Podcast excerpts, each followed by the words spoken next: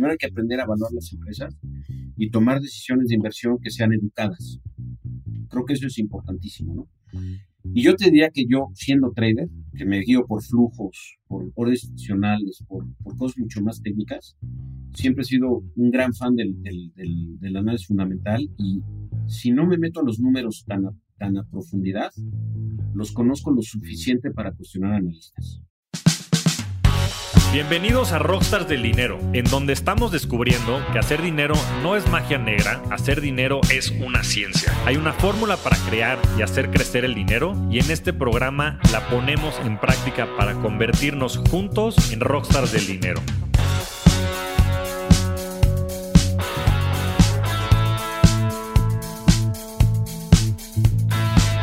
Bienvenidos a un nuevo episodio de Rockstars del Dinero. El día de hoy tenemos un invitado muy especial, alguien que conozco de tiempo atrás y que además estoy seguro que va a dar muchísima información a esta audiencia y sobre todo vamos a tener una conversación muy, muy entretenida con muchísimas anécdotas. Bienvenido, estimado Hudson. ¿Cómo estás, Javierón? Qué gusto. Hace ya un tiempo que no nos veíamos, pero, pero bueno, nos acompañamos ahí en, en redes sociales creo que a mi edad este, ya es mucho decir que tengo redes sociales y que acompaño este, pues, solamente a ti y, todo lo que publicas, ¿no? No, hombre, si eres un jovenazo, mi, mi querido Hudson, y además va a estar buenísima la conversación. La verdad es que creo que eres una persona que vas a poder aportar muchísimo de la perspectiva de lo que has hecho profesionalmente. Y, y eres una persona que sabes transmitir y que has vivido muchísimas experiencias y anécdotas que ya me estoy saboreando y que estoy seguro que la audiencia va a disfrutar un montón. Y querría empezar por ahí, Hudson, que nos platiques. Y bueno, me refiero a él como Hudson, porque así lo conocen todos en la industria. Y bueno, se llama José Hudson, pero todo el mundo le dice Hudson. Y, que nos empieces contando por allá, Hudson, ¿cómo, eh, ¿cómo terminaste tú entrando a todo el tema de mercado de valores, todo el tema de trading? Sé que tienes un, un pasado muy, muy cagado, muy este, sui generis, y que nos platiques, pues, qué estabas pensando cuando eras más chavo, cuando empezaste a estudiar, y cómo terminaste en, los mercados de valores. Perfecto. Bueno, este, mira, te cuento rapidísimo. La verdad es que yo eh, tuve la oportunidad de muy chavo de, crecer en Estados Unidos. Esto fue en 1981, cuando mis papás me mandan a estudiar fuera, según esto, aprender inglés y me mandan a Irlanda. Puta madre. Obviamente, cuando llego a Estados Unidos, oye, pues, ¿qué fuiste a hacer en Irlanda? Pues, pues, aprender a hablar inglés, ¿no? Y traía ese acento irlandés se, se pitorreaban de mí, ¿no? o sea, no manches, fuiste al peor lugar a aprender inglés, no se te entiende nada. Pero bueno, este, nos vamos a Estados Unidos en el 81, mis papás y mis hermanos, y crezco literalmente allá, es decir, de toda la secundaria, toda la prepa. Yo decido, curiosamente, regresar a México porque en el 86, que fue exactamente un año antes de graduarme de prepa, mi abuela, que en paz descanse, me invita a, a México al Mundial. Claro. Y yo siendo, y yo siendo gran fan del fútbol dije, bueno, pues de ahí soy, ¿no? Y si me lo paga mi abuelita, pues más. Pues no lo vas a creer, nos, nos manda los boletos mi abuela, este, que era muy consentidora, nos manda a, mí y a mis hermanos, que somos cinco en total, y pues venimos a, ver a la abuela. Eh, duré literal dos horas en casa de mi abuela y me eché mes y medio fuera con uno de mis mejores amigos este, pues del colegio, y pues me quedé en su casa mes y medio durante el mundial. O sea, mi abuela la vi literal dos horas. Entonces ya, pues, puedes eh, imaginarte el problema que eso causó después. Pero bueno, quedo enamorado de la Ciudad de México y de, del ambiente y, bueno, se te queda ese ambiente de mundial, de fiesta, de, ¿no? Ahí conocí el Bacardí, con todo este tema. y este, y me regreso a Estados Unidos a terminar el último año de prepa y decido regresarme a México a estudiar la carrera. Veto a saber por qué. Obviamente siendo un poquito más sanos ahora, en la mente, pues hubiera mejor estudiado en Estados Unidos, ¿no? Pero bueno, no fue el caso. Llego a México, empiezo a estudiar y este, tengo una amistad muy cercana de alguien que era pues, muy cercano al medio, en este caso Axival, puedes imaginarte quién. Éramos compañeros desde el colegio, con el buen Alfredo Hart, que paz descanse. Y bueno, este, me hago, bueno, más bien nos reencontramos porque habíamos ido juntos en el colegio y nos reencontramos en la universidad. Entonces, ¿de dónde nace este gusto por las finanzas? Yo veía a don Alfredo Harp cuando iba a su casa a comer o algo que convivíamos con él, pues se hablaba y acciones. Y, bueno, todo eso me empezó a despertar este, esta pasión, porque hoy sí la considero una pasión, este, eh, estar en este mercado y, y, más que nada muy afortunado de, pues de poder seguir después de 30 años, este, pues duro y dale en la parte de trading. Es una, es una profesión, es una profesión dura, hay que, son horarios muy tempraneros, también tienes la ventaja de, de que a las 3 de la tarde ya te vas a tu casa, pero bueno, el siguiente día es lo mismo, ¿no? Y entonces eh, me acuerdo que en la universidad eh, presentamos un, pues, un caso, una casa de bolsa, que inventamos nosotros el nombre, creo que se llamaba Axivalores o algo así, ¿no? O sea, algo muy similar a lo que era Axival. Pero bueno, hicimos el logo y presentamos y todo, y de ahí nace mi, mi interés, ¿no? De saber cómo funcionaba el mercado de. Obviamente, nunca terminé trabajando para el señor Don Alfredo. La verdad es que quise, pues, un poquito yo trazar mi camino y quizás algún día quemara una vela de, de, si la si yo llegara a necesitarla, pues de hablarle a don Alfredo y que me, pues que me diera esa oportunidad, pero gracias a Dios, digo, nunca fue así, no, no ocurrió. Cuando estoy ya en el último no, en el último semestre de carrera, o un poquito antes, y lo digo porque creo hoy en día, creo que los chavos hoy en día eh, se dan cuenta que hay que empezar a trabajar, inclusive eh, cuando todavía están estudiando. Uno, porque es muy bueno, o sea, llegas un poquito mucho más preparado ya al, a la carrera profesional, más bien al, ya dedicarte profesionalmente a esto. Y dos, pues vas, vas ahorrando tu dinerito y vas este, dándole valor a ese trabajo que se remunera con un, con un sueldo.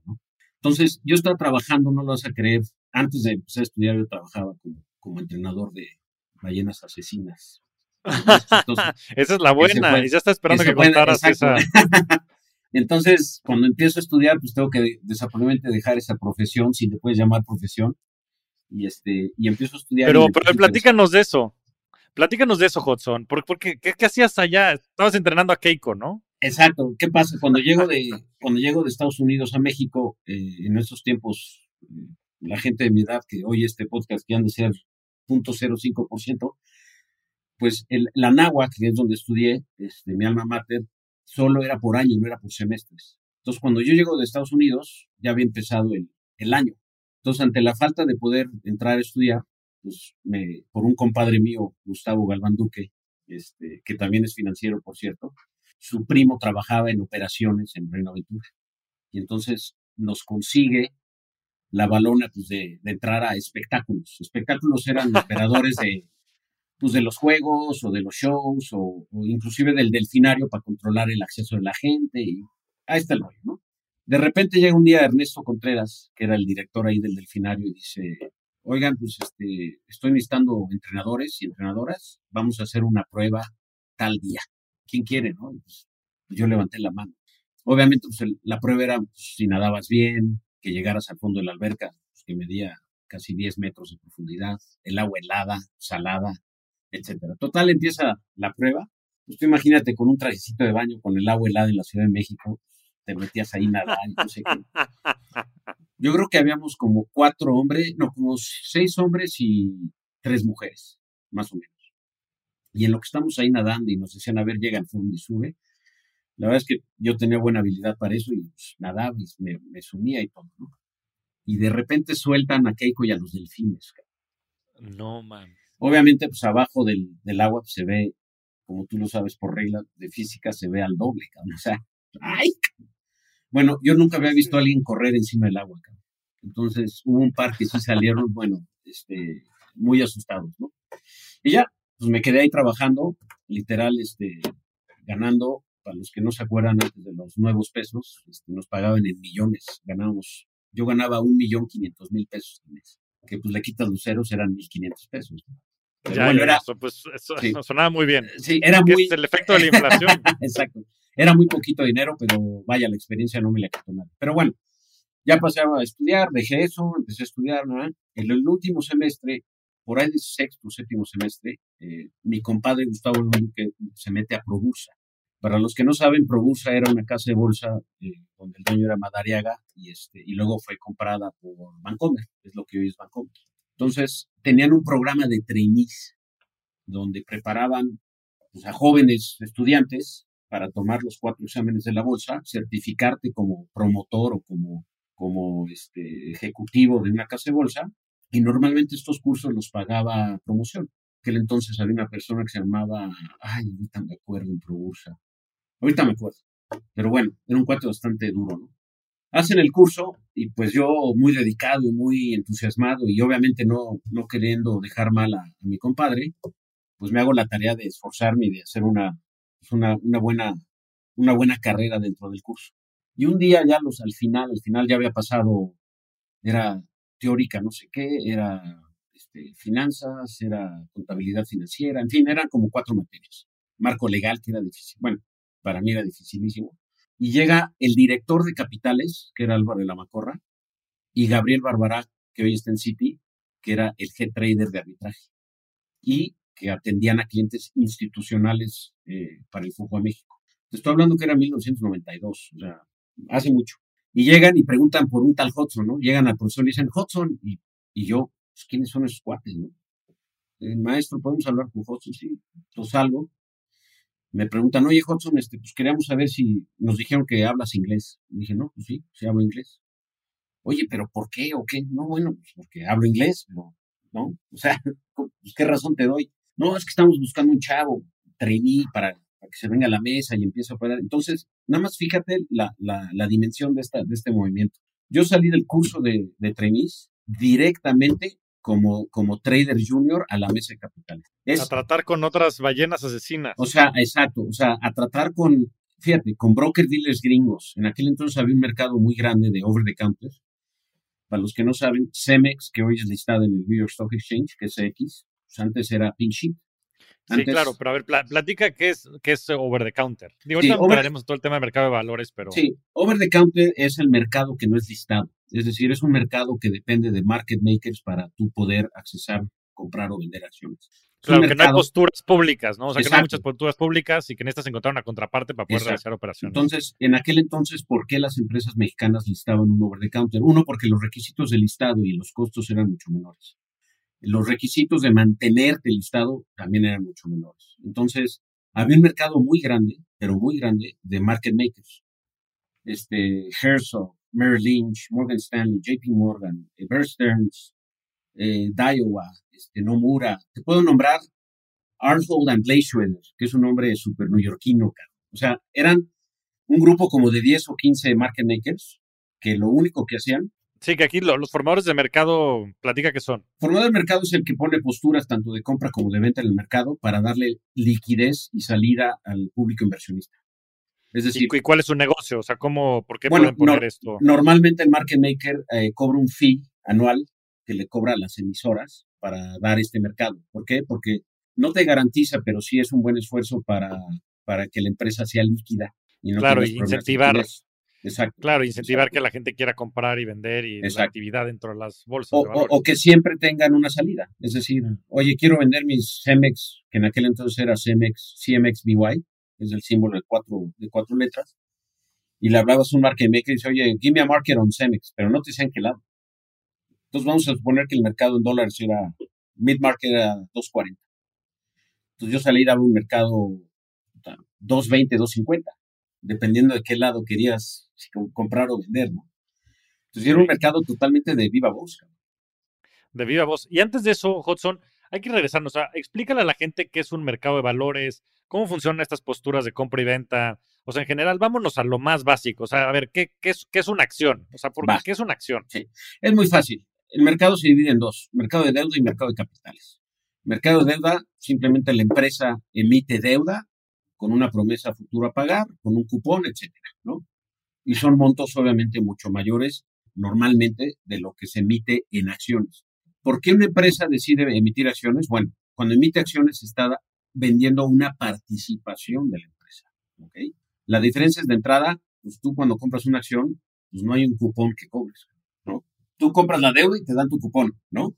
Este... Correcto. Y, y un ejemplo de la deuda es, pues, bueno, platico un, ejemplo de una colocación de deuda y cómo están los plazos, las tasas de interés, este, los, en fin, un poco los cupones. Es muy fácil. La empresa decide emitir un, un, bono, ¿no? El bono normalmente viene acompañado de un cupón, es un cupón anual, y dice, bueno, yo voy a sacar un, un bono corporativo de Cemex, ¿no? Entonces hace una emisión, obviamente contrata un banco o una casa de bolsa para, para colocar esta emisión, ¿no? Acuérdense que las tasas van muy de acuerdo al riesgo. Esto es importante mencionarlo, ¿no? Entonces, es obvio que una empresa pues, tiene mucho más riesgo que un bono de gobierno, ¿no? Claro. es mucho más fácil que truene una empresa a que truene un gobierno. Bueno, eso pensamos en el pasado, hemos visto cosas peores, ¿no? Pero los CETES, por ejemplo, en México es la tasa libre de riesgo, no es como la tasa de referencia. Exacto. Y entonces todos los bonos tienden a cotizar a un premio de esa referencia, ¿no? Es decir, si Cemex va a colocar, dependiendo de su estructura financiera, su balance sheet, deuda, etcétera, pues seguramente va a colocar a una tasa por encima de esa, de esa tasa de referencia. ¿Por qué? Por el simple hecho que el riesgo de, que, de, de un default o de un no pago pues es mucho mayor que el gobierno mexicano, ¿no? Y eso, eso se entiende así. Ahora, en la parte de las acciones, ¿cuál es el...? Para mí es mucho más difícil operar equity que operar deuda. Porque en deuda tienes muchas cosas constantes. Tienes el cupón, tienes el bono y tienes la emisión. That's it, ¿no? En equity tienes valuación, diferentes métricas de evaluación. Este, oye, que operativamente la empresa le ha ido muy bien, pero adivina que tuvo una multa y perdió lana como le pasó a Comerci en el 2008, que se metió a derivados y resulta que tronó la empresa casi casi. Pero adivina comercial mexicana. Sí, pero adivina que operativamente la empresa seguía funcionando. Oye, que perdió unos derivados de, de FX. Perfecto. Me acuerdo una, y te voy a contar esta historia. Yo estaba en la oficina que en Brasil con clientes institucionales. La acción de comercio está en 20 centavos. Me habla un cliente brasileño y dice, véndeme 20 millones de acciones, no me importa dónde me las tomes. Me acuerdo perfecto, mandé la orden, obviamente hablé con México, me dicen, acá las cruzamos, orden cruzada, 20 millones, 20 centavos. Creo que a los cuatro días ya valía como 9 pesos la acción. O sea, pero ¿qué pasa? El mercado de capitales es muy sentimental, es muy porque no, repito, no es de que tengas garantizado, inclusive cabe mencionar, primero se le paga a los bondholders, es decir, a los dueños de, a los dueños de deuda, en caso de un default, primero se le paga a los dueños de deuda antes que a los de equity. Y eso siempre, pues, pues es así, eh, así lo tiene estipulado todo el mundo, ¿no? Entonces, mucho más. Son las reglas. Sí, mucho más riesgoso. Entonces, he ahí la diferencia. Eh, cuando compras acciones, estás comprando una participación de la operación de la empresa, ¿no? Entonces tienes derecho a dividendos, tienes derecho a un buen resultado, que normalmente, ¿cómo lo regresan? Los resultados positivos, ¿cómo se reflejan? O se reflejan en una apreciación de la acción por esos buenos resultados, ¿no? O vía dividendo. Entonces, una empresa que tiene un, una política agresiva de dividendos, normalmente regresa las utilidades ya libres de polvo, de polvo y paja vía dividendo. Entonces, tú sigues siendo dueño y es como si te pagaran pues, un cupón anual por pues, por tomar ese riesgo. Por los resultados. Exacto. Pero sigues teniendo el mismo porcentaje de, de, la, de la, empresa, ¿no? Entonces, e, es difícil que la gente entienda que aunque tenga una acción, pues es accionista de Cemex, ¿no? Obviamente no tiene ni voz, ni voz ni voto, pero es accionista, o sea. Pero podría tenerla, ¿no? O sea, se podría presentar en un ah, consejo. claro, de una asamblea, perdón, una asamblea de accionistas. Exacto. Consejo, ¿Qué es lo que pasa en los que compran Berkshire Hathaway, ¿no? Y conoces a la gente de XBMs que lo hacían. Compraban, creo que cada acción costaba 100 mil dólares, ¿cuánto? 200 sí, sí, 100 mil dólares. Entonces compraban, me imagino. compraban una acción simplemente para atender al shareholder meeting, que es en, en, en un lugar súper recóndito en Estados Unidos. En Omaha. En Omaha, Nebraska, donde no hay nada, o sea, pero con tal de ir a ver a, al mero mero. A Buffett y a Munger. Sí, con tal de ir a verlo, pues sí, compraban su accioncita, claro, a nombre de la fusión propia, obviamente, o del fondo, pero pues, con tal de hacer el viaje lo hacía, ¿no? Entonces, ah, pero es chistoso porque casi que parece, no sé si un rockstar, bueno, sin duda es un rockstar Buffett, pero casi que una religión, ¿no? O sea, qué magnético es. Sí, sí, sí, impresionante. O sea, con tal de estar ahí, la gente decía, no, estuve en el shareholders meeting, ¿no? Entonces, esa parte es muy, muy chistosa. Entonces, yo te diría que esa es la gran diferencia entre acciones y bonos. Ahora, tu público, obviamente, que les guste el trading, que todo, pues le gusta el trading de, acciones. O sea, desafortunadamente, pues el, mercado de bonos hay mucha lana para hacer, son montos mucho mayores, pero no es un mercado electrónico. O sea, no es un mercado donde ellos pueden estar. O sea, tienes que estar muy pegado, muy involucrado en las mesas, en los flujos, para realmente tener una ventaja, si le quieres llamar así, de poder hacer dinero, de poder generar utilidades con información. En equity, pues estás viendo volúmenes, estás viendo este, la compra, estás viendo la venta, estás viendo los reportes trimestrales, estás atento al entorno global, las guerras, las no guerras, la subida del petróleo, en fin, todo eso, incluyendo, incluyendo la subida de tasas pues, o la baja de tasas, pues tiene un efecto directo en, las bolsas.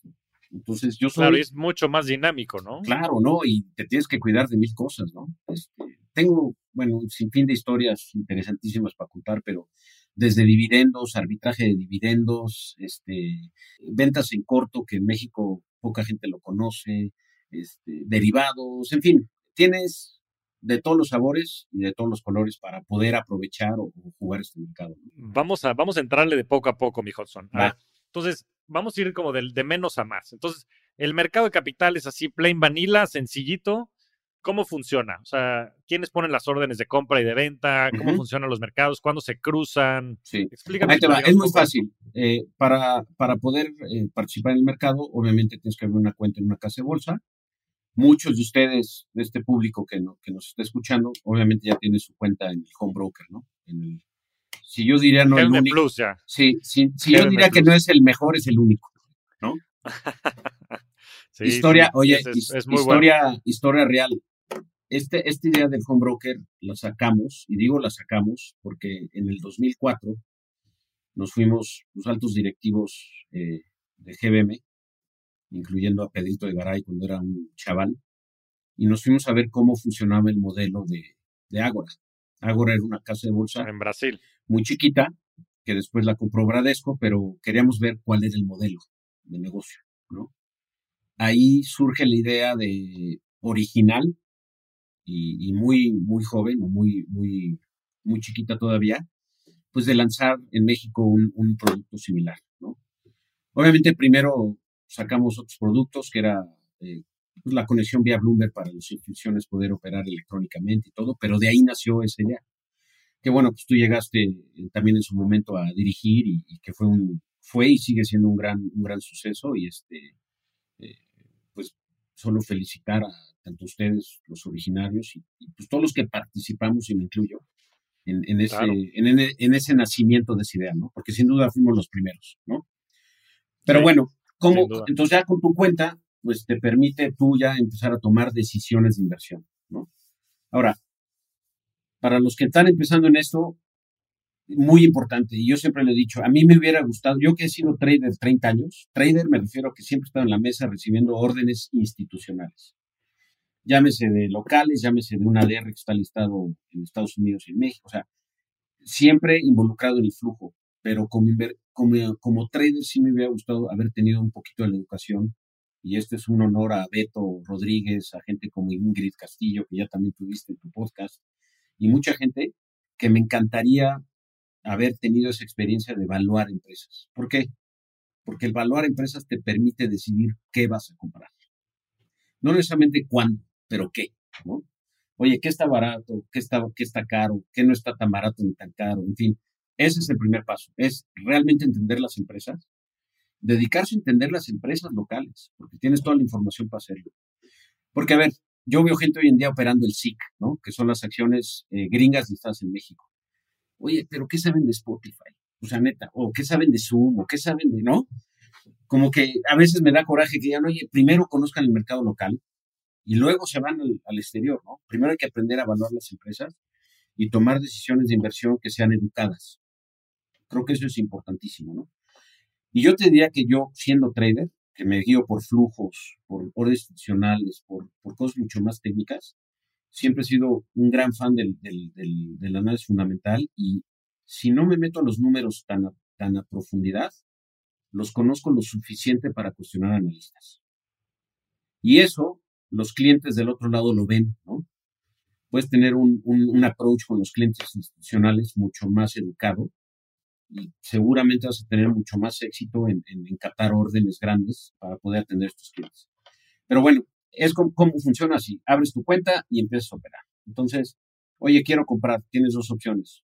Si está el bid offer, voy a repetir mucho este bid offer porque es el, como dicen, el lingo de trading, porque aunque es en, que es aunque estamos en México, exacto, es compra y venta, ¿no? Pero es bid Compra y venta, la postura de compra y postura de venta. Exacto. Tienes tu postura de compra, tu postura de venta, tienes tus volúmenes y tú ahí decides si quieres agredir el offer, es decir, si quieres cerrar comprando el, offer para, para hacerte de una posición larga o si estás largo, oye, pues quiero dar el corro. Entonces, ojo con cómo manejan los, este, los términos, es importantísimo. En trading, sobre todo en Estados Unidos, si no lo dices correctamente, no te van a entender qué estás haciendo, ¿no? Y te voy a dar un ejemplo muy claro. En México estamos muy acostumbrados a que puedes hablar un muy buen inglés, pero si no tienes el lingo de trading, puedes decir una barbaridad. Les voy a poner el ejemplo. Ah, te habla un cliente, oye, Hudson, I've been, este, I want to sell este, half a million Cemex a two pesos, ¿no? Quiere vender este medio millón de Cemex a, dos pesos. Y yo le decía, ok, I can bid or I can buy este, 500,000 at 195. Escucha lo que dije at, ¿ok? Sí. Cuando dices at en inglés, se refiere a una oferta, no a un bid. O sea, se refiere a una mm, compra, a un offer, no a un bid, no a una, una oferta de compra. Entonces tienes que tener mucho cuidado. No puedes decir I can buy at, no. I can pay 195 for 500,000. Entonces dices el, el, precio primero y luego la cantidad. Porque además, pues muchas de estas operaciones se pactan también de voz, por teléfono, o sea, por teléfono y eso se graban. Entonces, o por chat. Si tú estás, o por chat, y esa es una instrucción recibida, y si tú estás ofertando a eso, este, a ese precio, este, por más que tú te refieras a otra cosa, te pueden cerrar esa operación, ¿no? Sí, es más, puede causar una confusión. O sea, varias veces me pasó que me dijo, oye, Hudson, ¿compras o vendes? No, yo te compro. Sí, pero es que me dijiste at.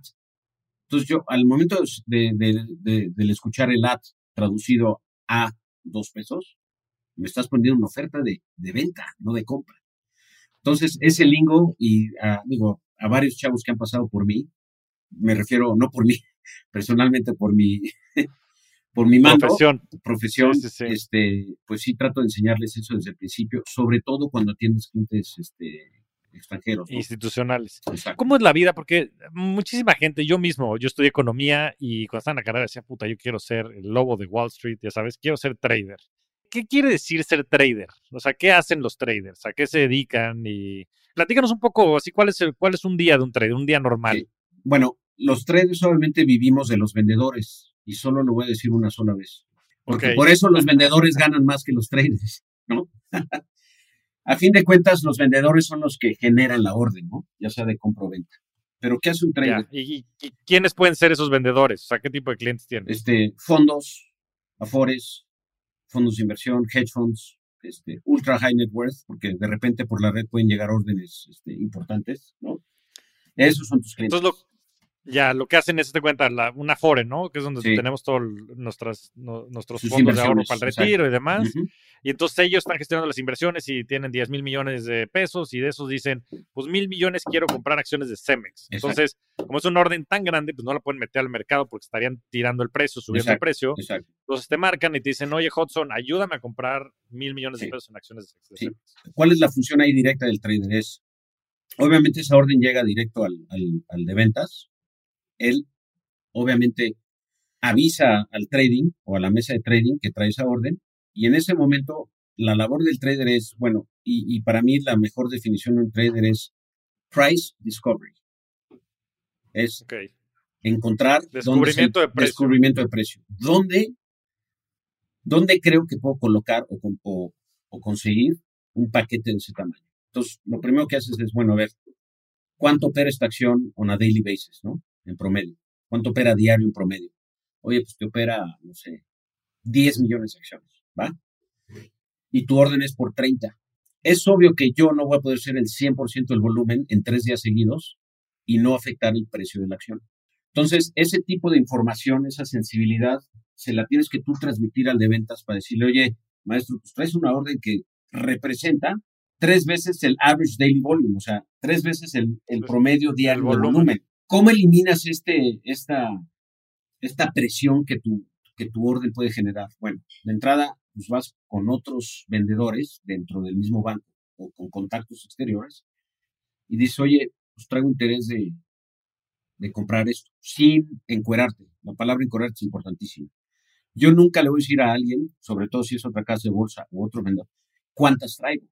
¿Por qué? Porque le estás dando información a él pues, para aprovecharla, ¿no? Claro. Se podría voltear y empezar a comprar 100 mil porque sabe que traes 3 millones atrás, ¿no? Claro, claro. Tienes que ser muy cuidadoso en, en cuánta información. Claro, que esto se llama front running, ¿no? exacto, exacto. Front running es, me voy a meter antes de él, sabiendo que trae muchísimo por comprar, y me voy a meter con 100 mil o 200 mil, pues ahí me las guardo, pero cuando termine la orden, la acción seguramente ya subió o ya tuvo un, un impacto ese flujo para subir, ¿no? Entonces hay que ser muy, muy cuidadosos. De ahí vamos a suponer que uno de mis vendedores encuentra el otro lado, ¿no? Entonces es importantísimo decirle, oye, si el vendedor A, que compra 3 millones, eh, me da la orden y yo del vendedor B me dice, oye, traigo 500 mil de venta. Yo estoy obligado que si es un vendedor interno, estoy obligado a decirle, oye, nada más te aviso que si te cruzo esas 500 mil, todavía traigo dos y medio millones atrás. Es decir, imagínate en el predicamento que meto al vendedor B, si cruzo 500 mil y sigo comprando y la acción sube 3%, pues el cliente de mi vendedor B va a decir, oye, pues no se te hizo importante avisarme que traías dos y medio de compra atrás, ¿no? Entonces, normalmente el lingo que se maneja es, oye, este, I'm a buyer for two and a half o for three million. Tú traes 500, tú dime, yo te protejo si la acción se empieza a caer y te cruzo. Si no, pues me espero hasta el final de la orden. Pues ya, ya sé que tú quieres vender 500 mil, pero yo te voy a proteger. Es decir, voy a proteger a mi vendedor sabiendo que yo compro un, volumen mucho mayor que su venta. Vamos a suponer que llega un vendedor C y me dice, yo vendo un millón. ¿Cómo le diría yo? Perdón que hable en inglés porque es normalmente como lo expreso. Entonces tú le dices, I'm a buyer of 3 million, ¿sí? 1.5 spoken for. Es decir, compro 3, pero ya traigo uno y medio de venta. Entonces fíjate cómo dije, I'm a buyer of 3 million, 1.5 spoken for. ¿Y por qué le dirías que tienes más compra del, o sea, si ya tienes cubierta, o sea, pues porque ya tienes cubierta un y medio, ¿no? De la venta. Entonces ya nada más necesitas un y medio más. Sí, ¿por qué? ¿Por qué le darías toda esa información? Porque esa información normalmente te la va a pedir el, el portafolio manager del trader del, del, cliente. Ya, ok, ok. O sea, él te va a decir, el, el, PM normalmente va a decir, oye, ¿cuántos traes un y medio? Ok. ¿Y cuántos van a operar? Oye, pues trae compra de tres y ya trae este un millón y medio eh, colocado. Arregladas. Entonces puede ser que el, el PM, un y medio. El PM es el portafolio manager, ¿no? Que es el gestor de inversiones de, de, los pues, de las afores, de los Exacto. fondos de inversión, etcétera. Exacto. Entonces es muy diferente vender un y medio millones a una orden de tres que ser el último en vender un millón y medio en una orden total de tres. ¿no? Claro. Ya. Oye, Hudson, y estamos platicando antes de entrar al podcast, este, y creo que viene muy bien a todo el contexto algunos eventos que te tocaron, porque te tocó vivir pues la crisis del 94, todo lo del error del, de diciembre, te tocó vivir después 9-11. Este, platica, platícanos, ¿cuál, cuál, cuál ha sido tu, tu, evento como más choqueante en los mercados? Porque te ha tocado vivir muchas de las subidas, bajadas, idas sí, y venidas sí, sí. de los mercados. La primera muy fresca, porque digo, eh, le pegó sobre todo al mercado mexicano, fue el asesinato de Colosio. Este, ok. No me acuerdo, según yo, lo de Colosio fue antes que Cedillo. Sí, claro, fue antes que Cedillo en, en el error de diciembre. Entonces, sí. cuando, cuando matan a Colosio, obviamente esto ocurrió en la tarde, porque fue en, y me acuerdo perfecto porque solamente crecí en San Diego, fue en Lomas Taurinas, en Tijuana, y eran como las 5 de la tarde, que aquí ya eran como las 7. Obviamente llegamos, llegamos al siguiente día, pues ya muy, pues muy ansiosos de ver dónde iba a abrir el mercado. Ahora, tienen que entender que en aquel entonces los sistemas de información no eran tan avanzados y también la información no se, pues no era tan divulgada o tan, ¿cómo se llama? Broadcast. Sí, sí. Tan, o sea, no existen redes sociales exacto, ni nada, o sea, no, no, era, no se distribuía ampliamente. Entonces, ¿no? eh, como siempre he dicho, information is the key, ¿no? Entonces, imagínate tú llegar allá, pues ¿dónde abre, dónde va a abrir Telmex, ¿no? En aquel entonces era la emisora que más operaba en el mercado. Telmex, Cemex, FEMSA, Televisa, pues, ¿dónde van a abrir? Entonces, algo que yo aprendí a hacer mucho es, ya, ya se dio el evento, ya se dio la noticia, pues cómo le gano al mercado, ¿no? O sea, ¿cómo hago dinero? Pues para mí lo más fácil era, oye, mete una orden de venta al precio de cierre de ayer. Si Ajá. algún despistado te la toma, y cuando ya, ya y ya cuando la información ya esté bien divulgada y todo el mundo sepa, pues tú vendiste el precio de cierre de ayer y de repente la madre se cae 5%, bueno, ya me fui corto y ya recompré, ¿no? Claro. Entonces, lo que no se vale es no hacer nada. O sea, yo lo que digo es ante movimientos fuertes de mercado y traes posiciones, sean largas o cortas, algo tienes que hacer. ¿Estás de acuerdo? Tienes que tomar alguna, algo, algo. Pero bueno, me han tocado varias veces, digo yo, sin duda, esa fue la más fresca o la que más me impactó en un inicio, cuando era muy chavo. Pero sin ¿Y cuánto cayó, cuánto cayó la bolsa mexicana? Ese, bueno, el IPC o el, índice. Híjole, ya me estás poniendo en aprietos, pero pues yo creo que fácil un 2, 3%, ¿eh? Pues y hasta más. Sí, o más. Aparte era un, pues, era un evento político muy pesado. Fuertísimo. el, el, el, líder de las encuestas, pues obviamente era este cuate, y, pues todo el mundo dice, oye, ¿qué va a pasar en México? Claro. Lo más importante era el tipo de cambio. El tipo de cambio se voló impresionante ese día, me acuerdo perfecto. Porque acuérdate que en esa época el tipo de cambio se movía en banda en movimientos fijos de cuatro centavos. O sea, había una evaluación diaria controlada. Sí, sí, sí. Este, muy cerca, digo, no lo dejaron moverse mucho, obviamente, pero cuando fue el error de diciembre, cuando todavía existía este, esta depreciación fija del peso de cuatro centavos, liberaron las bandas y se fue de tres pesos a seis.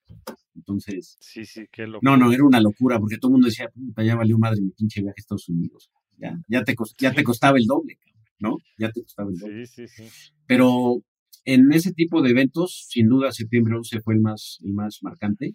Yo diría que hasta hoy en día, y ahorita les voy a contar algo muy curioso, sin duda fue el más marcante. Eh, fue en 2001, yo ya llevaba tres años en Nueva York, en Merrill Lynch, eh, que por cierto fue sin duda la, la mejor escuela y el mejor exposure en mi carrera, pero ese día sí fue, fue terrible, fue, fue, fue difícil salir eh, después del primer avionazo, porque de hecho nos evacuaron después del primer avionazo no, perdón, después del segundo, porque el primero nadie sabía qué era. Pero bueno, cuando... ¿Pero dónde estabas ese día? Yo, Merrill Lynch, estaba en el World Financial Center, que quedaba literal eh, cruzando West End, que es la calle que divide las torres, que dividía las torres, con la marina de World Financial. Para la gente que hay en Nueva York, eh, hay una marina de un edificio de muchos vidrios que, están, que está al lado del río, el río Hudson. Eh, cuando salgo. el río, el río Hudson es en honor a ti. Exacto. No, sin duda lo hicieron. cuando salgo y me evacúan, yo salgo a la marina y mi primer reacción es voltear a ver las torres, porque obviamente para los que conocieron las torres, pues eran, eran, era una magnitud impresionante, ¿no? Se veían altísimas, ¿no? Y ahí veo yo las, las llamas y los pisos incendiados y, y, de entrada ya estaba impactado por, la, por el tamaño de las llamas, ¿no? en, donde estaba. Pero lo que más me choqueó fue pues, ver eh, hay un par de individuos que, se aventaron y verlos en vivo así de, madres, estos güeyes se están aventando. Entonces en ese momento corrí, me subí a un ferry y terminé del otro lado de, de, Manhattan, en Jersey, en Hoboken, que es una estación de, ferry. De ahí me vine caminando con un colega mío que, que era mi junior trader, David Sauer, chileno, y veníamos caminando y ahí escuchamos el primer, el primer edificio caer. O sea, se empezó a oír un, un ruido fuerte y este, ahí lo vimos caer y, vale, entonces, para no ser cuento largo, llegué a su casa y dije, David, ¿te acuerdas de esa botella de tequila que te regalé? Sí. Dije, pues ábrela porque ahorita voy a echar varios. Y me eché varios. Entonces. No, qué, qué, pánico. Sí, sí, sí. ¿Cómo te sentías? ¿Qué, ¿Qué sentías? Pues mira, sentía miedo porque de hecho, le dije a David, vamos a hablar en inglés nada más porque los gringos, bueno, los americanos como tal, cualquier sospechoso que veían que no hablaba inglés o desafortunadamente cuando lo vean que era hindú o pakistaní o algo así, se iban. Sí, árabe. se iban sobre él. O sea, de tirarle el portafolio, abrírselo. O sea, era una psicosis muy fea, muy fea. Y la verdad es que eso duró muchos años porque yo regresé a trabajar a la oficina original de Merrill hasta finales de noviembre.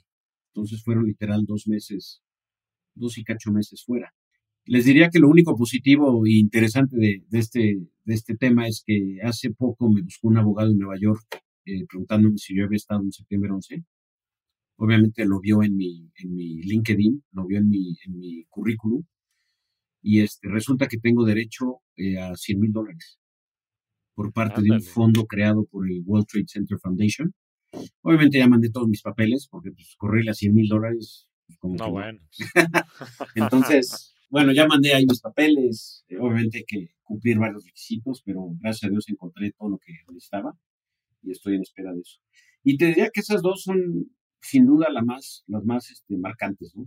Este, y tienes razón, he vivido pues devaluaciones, el promedio de Rusia en 98, 99, Brasil 2001, si no me equivoco, eh, en fin, son, son, son muchas, pero pues aquí seguimos, aquí seguimos. Y, no, claro, pero además, o sea, y siempre la bolsa, digo, hay acciones que, que pues, dejan de existir y te ha tocado un montón, pero, pero siempre va para arriba, ¿no? Up to the right.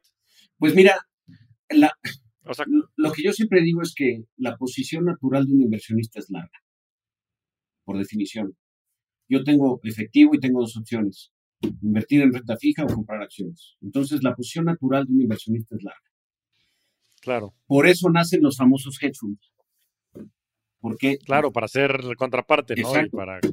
Porque el hedge fund no siempre va a tener esa visión hay que considerar muchas cosas, y tú que eres economista. Una cosa es el ciclo económico de los países, que como tú sabes, pues, Estados Unidos normalmente tiene un ciclo económico de 10 años, y normalmente, en base a historia, después de 10 años viene una, pues, una, recesión. Una recesión normal.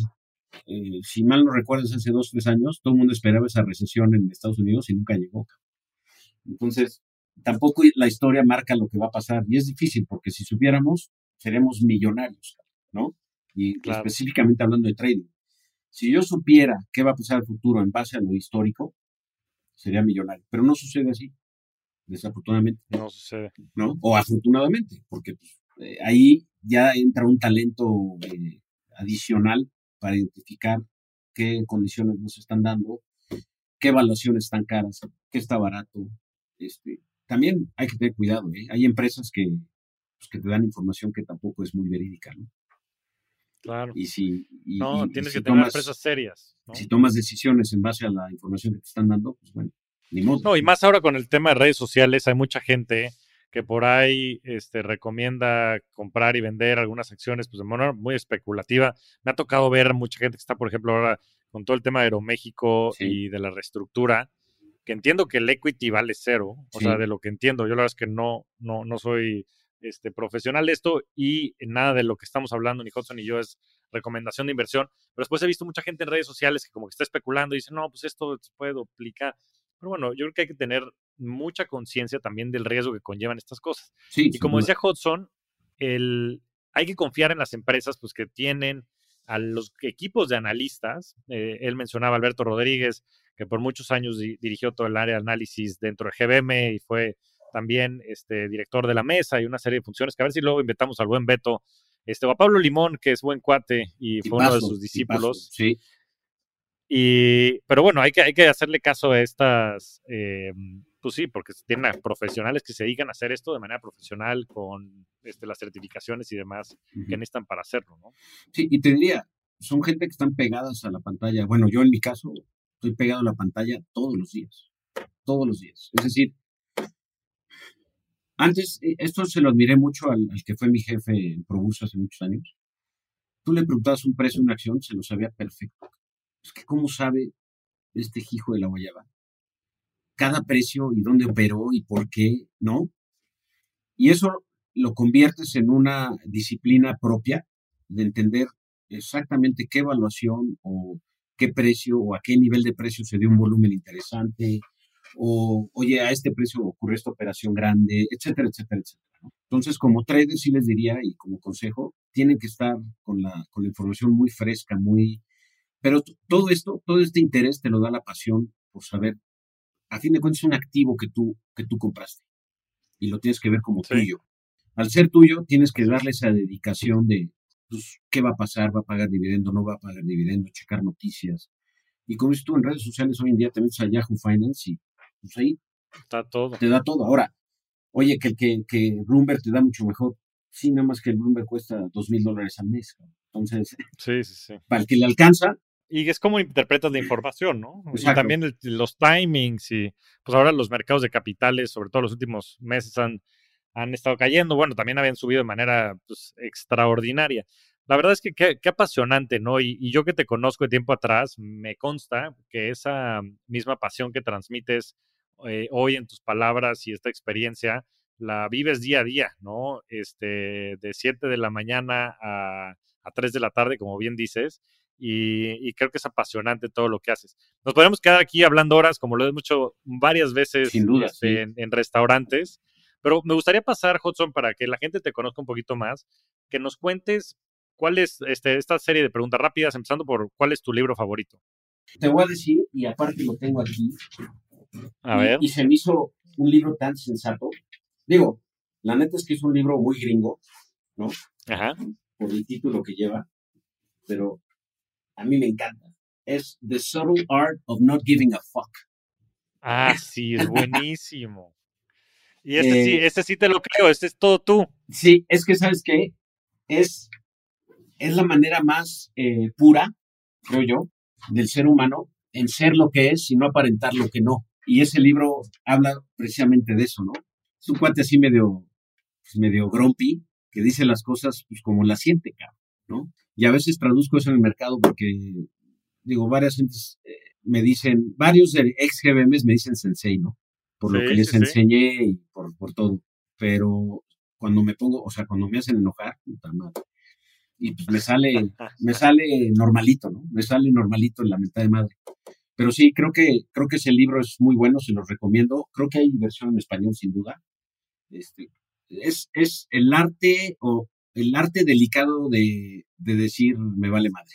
Esa es la traducción más o menos. Sí, sí, sí. Eh, literal. Pero la verdad es que es un muy buen libro, me gusta. Y, la verdad es que no soy mucho de leer. No, no soy fan mucho de los libros, pero ese en específico captó mi. Para los traders les recomiendo Liar's Poker.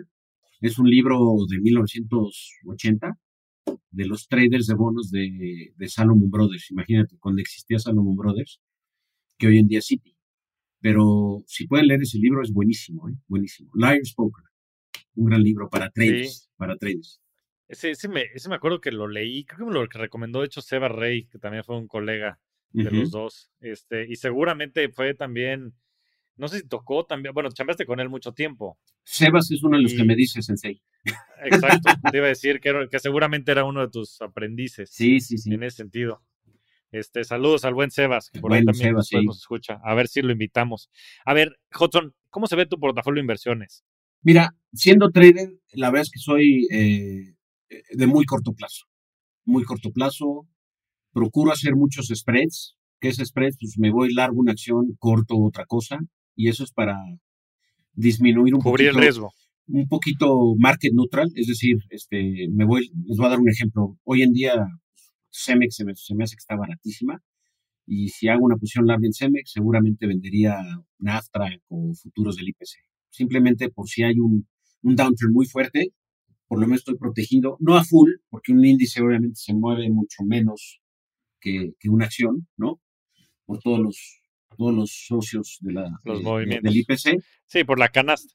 Que, que el NAFTA, que es, es un ETF, este, como platicamos en el programa, en el episodio que invitamos a Juan Hernández de Vanguard, que lo que tiene es este, las acciones del IPC, que el IPC es el índice. simula Como una muestra representativa, exactamente, una muestra representativa de las acciones más importantes en México. Sí, entonces te diría que sí, sí busco valor fundamental en, mis decisiones de compra o en, la, o en decisiones de venta. ¿eh? Eh, te diría que hay acciones carísimas, pero son acciones que siempre van a estar caras. Walmex, el mejor ejemplo, está carísima, pero sí, lleva 15 años estando cara, ¿no? Y la acción sube y sube y sube.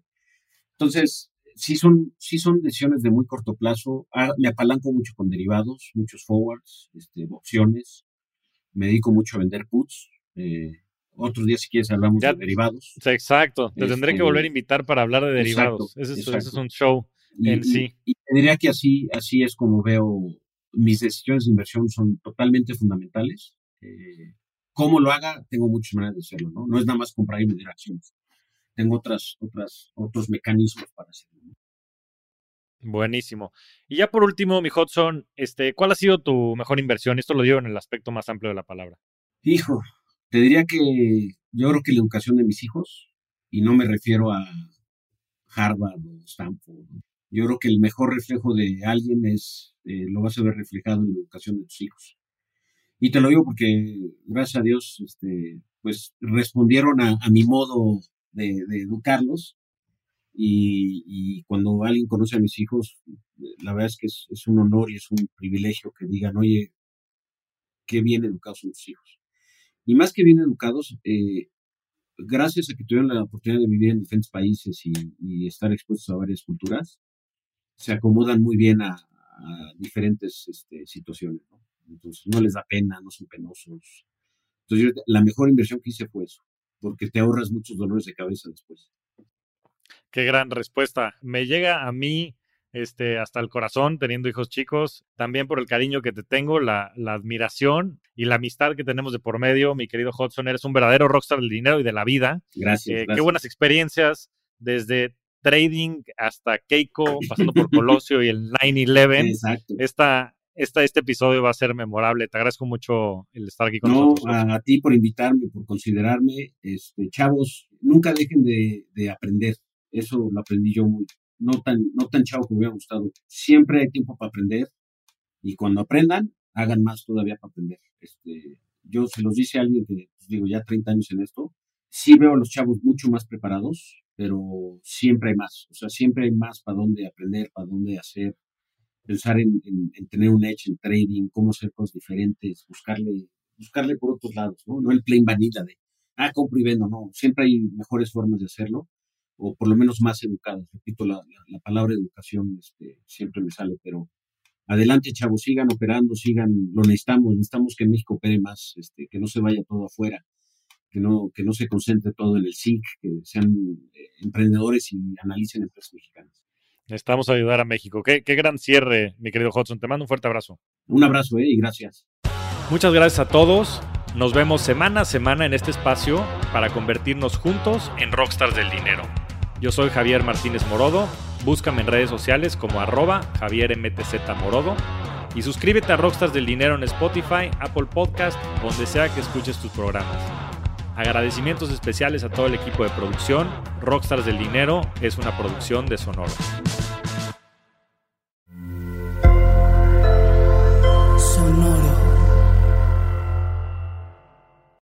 If you own a vehicle with less than 200,000 miles and have an auto warranty about to expire or no warranty coverage at all, listen up. CarShield has a low-cost month-to-month vehicle protection plan that covers more parts than ever. Visit carshield.com/audio to find out how you could pay almost nothing for covered auto repairs. Drivers who activate this vehicle protection today will also receive free roadside assistance, free towing, and car rental options at no additional cost. Get your free quote today at carshield.com/audio. That's carshield.com/audio.